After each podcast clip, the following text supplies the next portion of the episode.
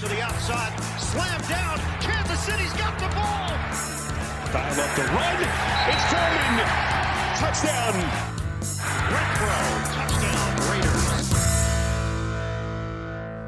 Bienvenidos a esta edición de Piloto Fútbol, episodio número 150 de este su podcast favorito, con sentido de confianza en todo lo relacionado al fútbol americano. Ya es jueves, jueves 27 de enero del 2022. Ya estamos a pocos días de que sean los playoffs, los finales. Venga, comenzamos.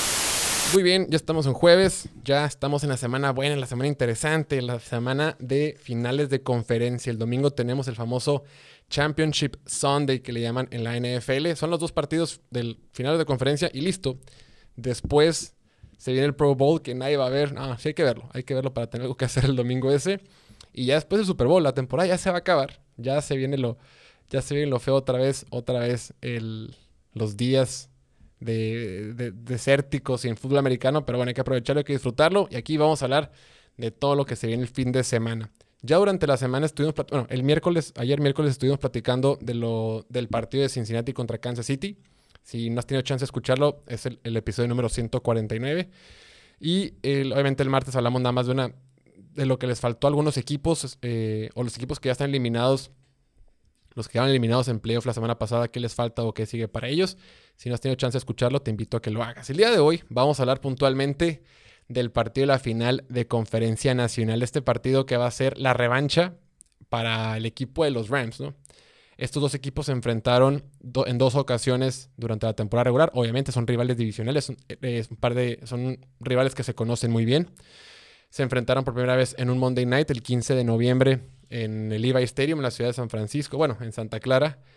Y fue el- ese partido fue el parteaguas para, el- para San Francisco. Recordemos que anteriormente San Francisco estaba batallando, San Francisco no se encontraba, había muchas dudas con Kyle Shanahan, tanto que ahorita todo el mundo le elogia y todo el mundo habla bien de él, pero muchos lo querían correr. Muchos fans de, de San Francisco ya querían despacharlo y ustedes saben quién son.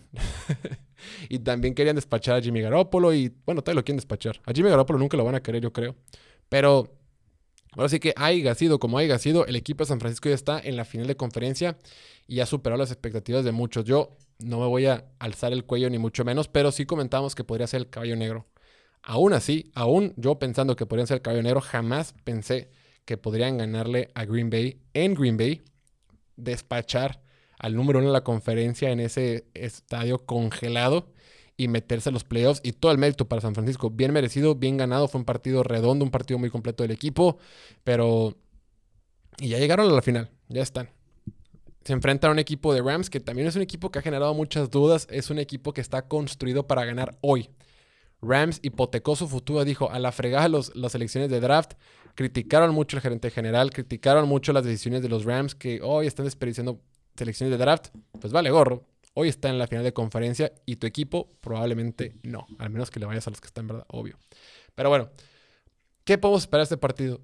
Los dos partidos que tuvieron estos dos equipos en la temporada regular fueron muy similares. Recordemos aquel partido del Monday Night. Volvamos un poquito a mediados de noviembre.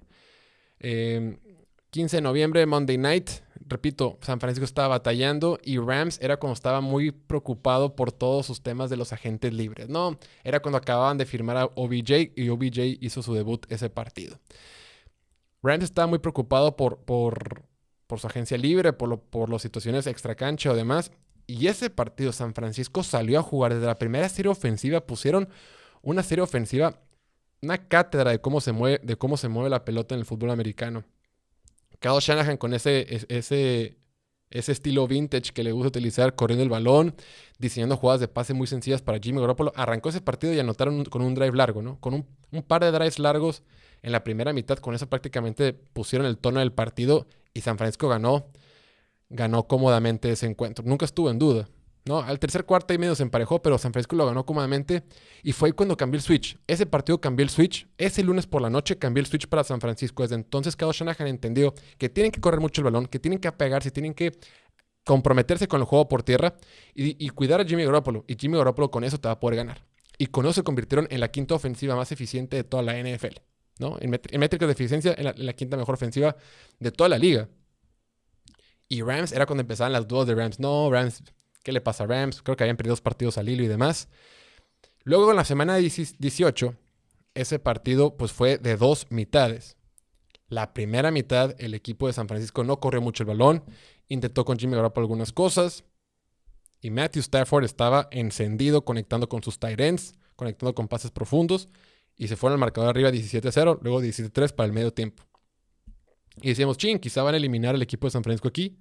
¿Qué hizo Kyle Shanahan? Y esto lo quiero resaltar bastante, porque Kyle Shanahan, cuando vas abajo en el marcador, no se desesperó. Por lo general, los coaches en la NFL, cuando van abajo en el marcador, lo primero que quieren hacer es ponerse a lanzar pases, salirse de su guion, salirse de su plan de juego y lanzar pases como locos para poder alcanzar al rival. Kyle Shanahan dijo no. Shanahan dijo no. ¿Para qué? Yo puedo correr el balón mejor que nadie. Bueno, mejor que muchos, mejor que la mayoría. Mi ofensiva es la séptima mejor ofensiva de la NFL por tierra. Vamos a correr balón con, Mitchell y con Divo Samuel. O con quien esté. Les funcionó, empezaron a mover la, ofensiva, ese partido lo terminaron empatando. Por supuesto que Jimmy Garoppolo cometió un error por ahí, porque eso es parte de Jimmy Garoppolo y le hemos comentado que eso, eso es Jimmy Garoppolo y no lo vas a solucionar. Ganaron el partido. Entonces, para este tercer partido, para este tercer, tercer round entre estos dos equipos, ¿qué podemos esperar? O sea, el equipo de los Rams, en, tres, en dos de sus tres partidos de, Más bien, en sus tres partidos de playoff fue contra rivales que ya jugado en la temporada regular. Y este fue es una, la segunda ocasión contra un rival que enfrentaron dos veces, ¿no? Recordemos que enfrentaron Arizona también en la semana del wild card. ¿Qué podemos esperar para este partido? Tienen que continuar con el guion. Probablemente vamos a ver, lo más probable es que veamos un equipo de San Francisco que siga corriendo la pelota, tal y como lo hizo contra Green Bay. Ese partido contra Green Bay se apegaron a correr el balón. Y Jimmy Garoppolo fue pues fue, fue Jimmy Garoppolo. No voy a, no a entrar mucho en detalle porque pues ya sabemos cuál es la experiencia de Jimmy Garoppolo. Sin embargo, también hay que recordar, y antes de que nos, emocionemos mucho con este equipo, que en ese partido San Francisco no tuvo un touchdown ofensivo. Ese partido San Francisco a la ofensiva solo pudo poner seis puntos en el marcador durante cuatro cuartos. Y si nos remontamos a un partido anterior contra Dallas, fuera de la primera serie ofensiva que anotaron touchdown contra, en, en el partido de Wildcard contra Dallas, el resto del partido no anotaron touchdown, excepto cuando Dak le interceptaron y tuvieron un campo corto. O sea, este equipo de San Francisco tiene que retomar a esos drives largos que les han funcionado. remontarse a ese 15 de noviembre cuando estaban contra, contra Rams en el Monday Night. Esos drives, series ofensivas largas, corriendo el balón, que, que, se quemen el tiempo de juego, que se acaben el, tiempo, el reloj del partido porque la ofensiva no ha estado jugando bien. Muchos hablan de que la ofensiva corre bastante bien, pero el partido pasado no anotaron puntos, repito, solo anotaron dos patadas. Por su parte, el equipo de los Rams ya tiene. Venía un poquito de picada para el cierre de temporadas. El cierre, de temporada regular a mí no me gustó mucho. La forma en, la que le ganaron a Minnesota en la semana 15 con tres intercepciones de Matthew Stafford. La forma en que atropellada en la que le ganaron a Baltimore en la semana 16, no, 7, ajá, perdón, 16 y 17. Y en la 18, cómo perdieron contra, contra San Francisco. A mí no me gustó nada cómo, cómo cerraron el año el equipo de los Rams. Sin embargo, el partido pasado contra Tampa Bay y también contra Arizona, pudieron correr bien el balón. se comprometieron a correr con Cam Akers, con Sonny Michel, aunque Cam Akers no tuvo tan buen partido contra Tampa Bay, más allá de los 300 fumbles que tuvo. Y Matthew Stafford jugó bien. Matthew Stafford ya está jugando un poquito mejor. Matthew Stafford aunque cerró mal la temporada regular, en la primera mitad contra San Francisco estaba jugando bastante bien. El partido contra Arizona jugó bastante bien y ese partido contra Tampa Bay jugó bastante bien. Y ahí es donde yo creo que va a estar la gran clave del encuentro. Esta ofensiva de, de, Rams es la número 25 por tierra en toda la NFL y la número 5 en, en, ofensiva aérea de la NFL, en ofensiva por pase. Es sexta en puntos por partidos. La defensiva de San Francisco es bastante férrea. Es séptima en defensiva por tierra y, sexta en defensiva aérea. Quinta en puntos permitidos. O sea, es una buena defensiva. No me canso de elogiar a Dimico Ryans y el trabajo que ha hecho. Porque con un montón de lesiones, con una, defensiva secundaria que es de papel, ha logrado, ha, logrado que sea esta unidad, que sea la defensiva, quien sea la, que sea la fortaleza del equipo. Lo que ha hecho con, con, con Greenlaw, ¿no? Este súper ha jugado excelente. El trabajo de Fred Warner, lo mucho que apoya a Fred Warner por pase, gran parte de, o, gran factor del cual le ganaron a Dallas fue la situación que estuvo Fred Warner en cobertura de pase. Dominó el centro del juego y confundió muchísimo a Dak Prescott ese partido. Y también lo hizo contra Green Bay. Va a ser muy importante que el equipo de que la defensiva de San Francisco mantenga la misma fórmula que utilizó contra Dak Prescott y contra Aaron Rodgers, porque Matthew Stafford es un quarterback talentoso. No decir que es de élite, pero es de los, de los buenos, es de los, de los que sí te pueden hacer daño. Ahora, el otro lado del balón, esta ofensiva de San Francisco, pues es número 7 es número siete, es siete en, 7 por, por, tierra y número 12 en ofensiva aérea. Y es la 14 en puntos por juego. Se enfrentan a una, una, defensiva de, del equipo de Los Ángeles que, está bien interesante. La defensiva del equipo de Los Ángeles es sexta por tierra y número 22 por pase, permitiendo 12 puntos por juego. Entonces, la séptima, la séptima mejor ofensiva por tierra de la NFL se enfrenta a la sexta mejor defensiva por tierra de la NFL. Y todos sabemos que San Francisco, pase lo que pase, más bien, suceda lo que suceda, porque no va a pasar, va a intentar correr el balón. Y ahí va a estar la gran clave del juego. Ahora, las claves para que, la clave para que San Francisco gane este partido, repito, tienen que apegarse a lo que hicieron los dos partidos anteriores. No pueden presionar a Matthew Stafford, no pueden mandarle carga extra porque si le mandas carga extra te va a hacer pedazos. Tienes que ser muy paciente y muy disciplinado si tú eres San Francisco. Juega como jugaste contra Dallas, manda solo cuatro frontales. Juega como jugaste contra Green Bay, manda solo cuatro frontales y echa siete a cubrir pase. Confúndelo con cualquier tipo de variación. Confúndelo con movimiento. No seas estático no seas estático, lo vas a confundir, pero a final de cuentas solo manda cuatro. No va a salir corriendo, no, no le vas a tener miedo a lo que te puede hacer por piernas. Sin embargo, si te vuelves un poquito ambicioso, si te gana la avaricia y le mandas presión, te va a hacer pedazos y vas a perder el partido como lo hizo Tampa Bay. A Matthew Stafford no se le puede, no se le puede, no se le puede presionar y tienes que ser, no puede ser estático en la defensiva secundaria. Ahora, van a tener el punto número dos para que gane este partido. San Francisco va a tener que correr y correr y correr y correr el balón. El equipo de los Rams va a hacer todo por detener el juego por tierra. Pero no importa. Aquí te va un dato de Elijah Mitchell. Elijah Mitchell, el corredor de San Francisco, es el tercer corredor que más, más se enfrenta a, a defensivas que tienen a ocho jugadores cerca de la línea de scrimmage. Es el tercero que más se enfrenta a jugadores que tienen eh, defensivas que tienen a 8 jugadores en la línea de scrimmage. Aún así, promedia 4.7 yardas por acarreo. Es el octavo en la NFL en ese rubro.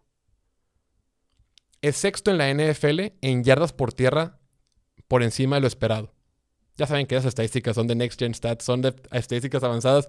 Pero bueno, repito, o sea, es el tercero en la NFL que más ve defensivas con 8 hombres en línea de scrimmage. Aún así, promedia 4.7 yardas por acarreo. Y aún así es sexto en la NFL con yardas por tierra por encima de lo esperado. Vas a tener que correr el maldito balón. Y así le vas a poder ganar a, los Rams. Repito, para ganar a los Rams es no puedes presionar a Matthew Stafford, mándale cuatro nada más, echa siete atrás. Y los siete que estén atrás tienen que estar en movimiento, no puede ser estáticos, tienes que confundirlo. Y lo vas a lograr y corre mucho el balón.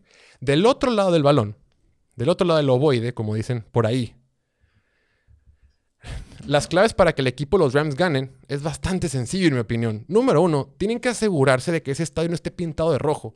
Ya salió en la semana eh, la estrategia que utilizaron para limitar la venta de boletos o cómo van a controlar que no entren eh, aficionados de San Francisco. Pero si otra vez en tu propia casa el estadio se llena de rojo, ya no puede ser. Vas a perder ese partido. Necesitas utilizar y maximizar la ventaja que tienes de localía. Número dos, tienen que cuidar mucho el balón en la parte final de la temporada regular, Matthew Stafford está interceptando mucho. Sin embargo, en lo que empezaron los playoffs, eso lo dejó. Ha cuidado más la pelota. Contra Arizona cuidó la pelota y contra Tampa Bay cuidó la pelota. Pero ¿qué pasó? Cam Akers empezó a fumblear. o sea, por fin solucionó el tema de Matthew Stafford, pero después Cam Akers, dos fumbles por partido, luego lo de Cooper Cup y luego el, error que tuvieron con el centro. Tienen que cuidar la pelota. Esta defensiva, de Rams te puede robar el balón. Nada más no lo regales. Nada más no se lo regales a San Francisco. Y por último, bueno, el tercer, punto para que Rams gane este partido, tienen que asegurarse de poner las manos en Jimmy Garoppolo. Tienen que detener el juego por tierra, cueste lo que cueste. Tienen que ponerse rápidamente arriba del marcador y obligar, aunque sea dificilísimo, a Kyle Shanahan a que ponga la pelota en las manos de Jimmy Garoppolo. Si le das la pelota a Jimmy Garoppolo a lo largo del partido, cuando salga la bolsa de protección, cuando pasen más de dos segundos, te va a entregar la pelota y lo vas a poder interceptar. ha, lanzado intercepciones en seis de sus últimos ocho partidos y en varios ha tenido más de una por, por juego. Todos los fans de San Francisco lo saben, todos sabemos. Cuando tú ves a Jimmy Garoppolo en la bolsa de protección y ya ves que se tardó más de dos segundos con la pelota y la está aguantando, tú sabes que algo va a pasar. Tú sabes que algo malo va a pasar. Y más si lo ves que quiere hacer algo en la jugada y sale, sale a un costado o lo que sea, sabes que algo malo va a pasar. Y todos los fans de San Francisco están con el Jesús en la boca, están vueltos locos. No sabes qué va a pasar. Eso lo tiene que maximizar el equipo de los Rams. Y, por supuesto, número cuatro, el equipo de los Rams tiene que cubrir el centro del campo cuando es por pase. Jimmy Garoppolo se siente muy cómodo lanzando por el centro del campo. Es donde siempre encuentra en esas, en esas jugadas de, poste, esas jugadas de, slants, esas jugadas de, en la ruta sim por el centro, con, George Kittle, con Tibo Samuel, es donde más cómodo se siente lanzando por el centro. Entonces, si ponen las la, bola en sus manos y juegas una cobertura de zona disciplinada que se carga de cubrir el centro, Jimmy Garoppolo te va a entregar el balón. Y por último, es importante, es importante que los Rams utilicen el play action engaño de corrida, ahí va a estar. De repente, de repente Rams es un poquito agresivo, particularmente sus, sus frontales defensivos son un poquito agresivos y se pueden comprometer de más. Si usas el engaño, el engaño de corrida y rolas a tu quarterback, o sea, en una encuadrada, o sea, sales de rollout, bootleg, puede funcionar contra el equipo de los Rams, contra el equipo de, San Francisco. Entonces, repito, para que Rams gane este partido, tienen que cuidar la gente de boletos del estadio, no puede estar pintado de rojo, tienen que asegurarse de no entregar el balón tienen que cuidar el balón, tanto Matthew Stafford como sus corredores.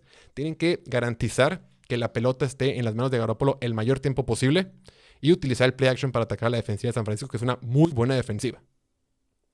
Va a ser un partidazo. Va a ser un partidazo.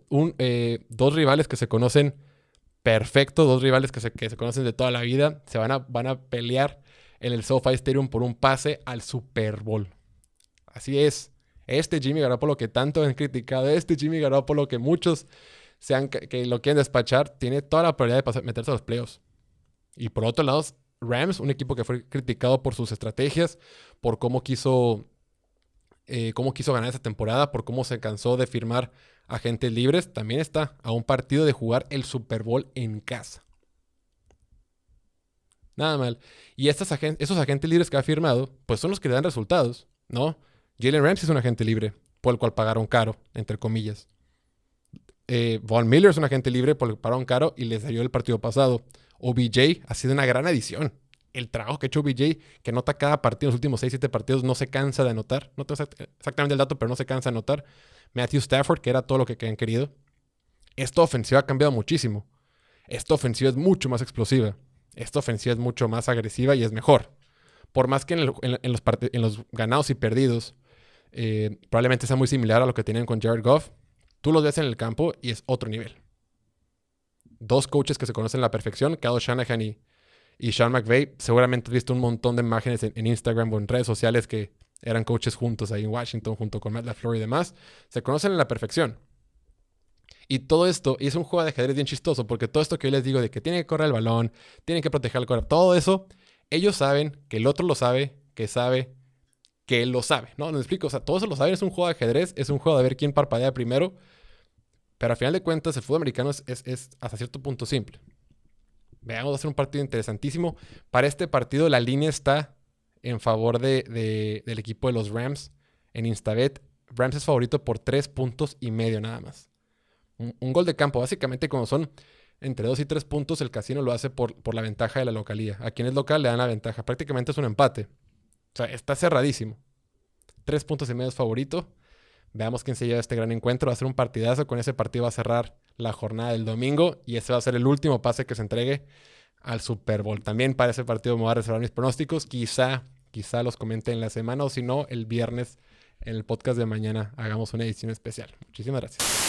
Amigos, estamos a mediados de enero y probablemente tú, como yo, te pusiste a dieta o haces el intento al menos entre semana. Pero a veces quieres ver los partidos con una rica botana y pues a veces no puedes comer boneless todos los días o papitas o pizza. Entonces por eso te quiero presentar Greens, que es una botana súper saludable y súper rica. Greens son manzanas deshidratadas, este sabor es de manzana verde limón con chile, con chilimón. Manzana verde con chilimón. Tiene varios sabores, tiene, tiene piña deshidratada, tiene manzana roja y tiene camote. Entonces Greens es una excelente botana light, 100% natural, hecho con manas mexicalenses, manos, perdón. Y nada, Greens, la mejor botana para ver los deportes si estás a dieta y aunque no, también está bien ricas. Antes de cerrar este episodio, quería tocar un tema que tanto se ha comentado en la semana por el partido que sucedió el domingo por la noche. Ese partido, obviamente, que todos recordamos, el increíble partido entre Buffalo y Kansas City. Toda la semana he visto en redes sociales el comentario de que qué onda con las reglas de tiempo extra, que si las debemos cambiar. Me han hecho un montón de preguntas y yo digo, bueno, vamos a platicar y vamos a dar mi opinión puntual respecto al tema. Hay varias opciones, ¿no? Ninguna opción va a tener contentos a todo mundo. Y tienen que haber varios factores. Número uno, que sea más entretenido. Acuérdense que la NFL es, un, es, un, es, un, es entretenimiento. Número uno, tienen que buscar el show que sea divertido, que sea atractivo para los, para los televidentes.